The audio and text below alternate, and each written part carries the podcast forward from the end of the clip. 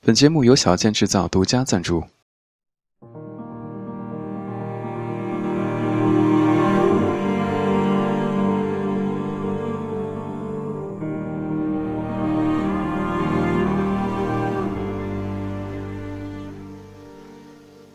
有一种孤独，是四周的一切都暗了下去，看不清周遭，先是恐惧，然后归于平静。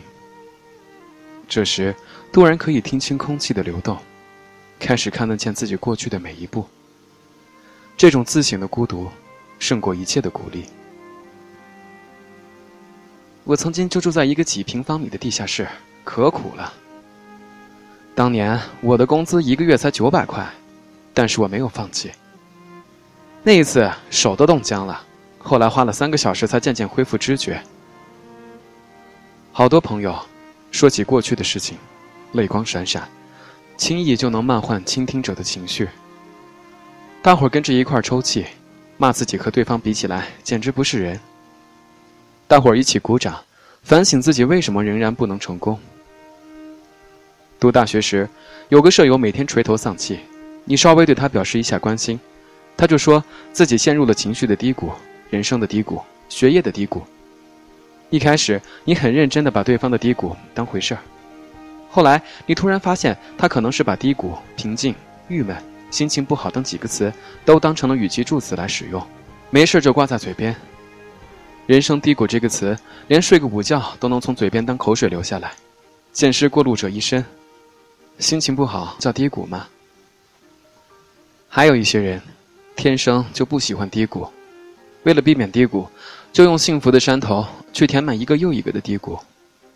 宿舍条件不好，就拿一笔钱出去住公寓。毕业要找工作了，托个关系就拿到了铁饭碗。怕谈恋爱受伤害，父母安排一次相亲就把自己给推销出去了。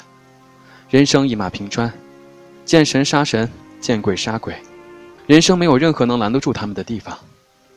只是这样的人生，没有山峰，没有低谷，一眼望到头。只有一条大道通向生命的尽头。年轻的我们，分不清什么是情绪不好，什么是境遇糟糕，什么叫工作瓶颈，什么才是人生的低谷。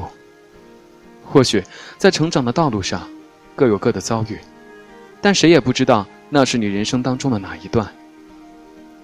我有个朋友，性格像极了许三多，面对任何困难，眼皮都不眨一下。心里认定了一个目标，就跌跌撞撞着前进。他一直想自己做一家公司，一开始做杂志倒闭了，欠了好几百万。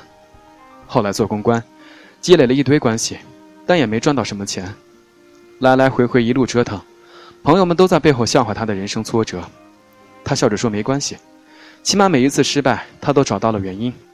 所以他觉得那不过是他下一次成功到来的试运行而已。”过了几年。他转做品牌代理，把过去几年的关系与资源整合在一起，第一年便盈利还钱，成为圈内品牌代理的佼佼者。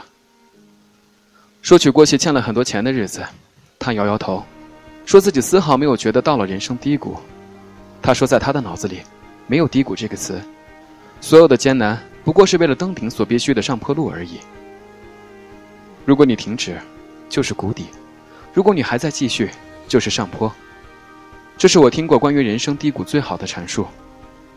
多数成功者都具有一种钝感力，他们不会被糟糕的环境影响，他们内心永远有一件值得沉迷与付出的事。这种钝感力足以打败比他们更聪明的那些人。为什么我们总是会看见那些成功的人去分享他们过去的种种不堪？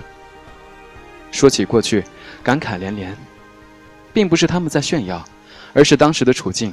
他们根本来不及感慨，直到今天站在岸边，想起过去，才能安安心心、平平静静的说一句：“那时确实是一个低谷。”低谷这个词若出现在现在，证明你已停止前进；若你坚持爬坡，这个词一定会出现在你回忆的时光里。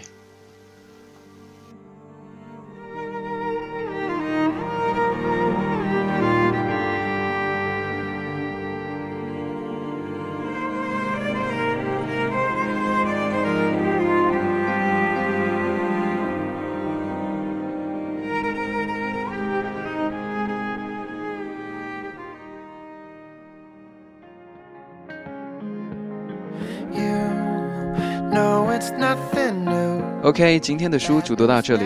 如果你是第一次收听，并且觉得还不错的话，请搜索我的微信公众账号 DTU Life。如果你有什么好的书目想分享给大家的话，请在平台里给小贱留言。好，晚安大同，晚安，亲爱的你。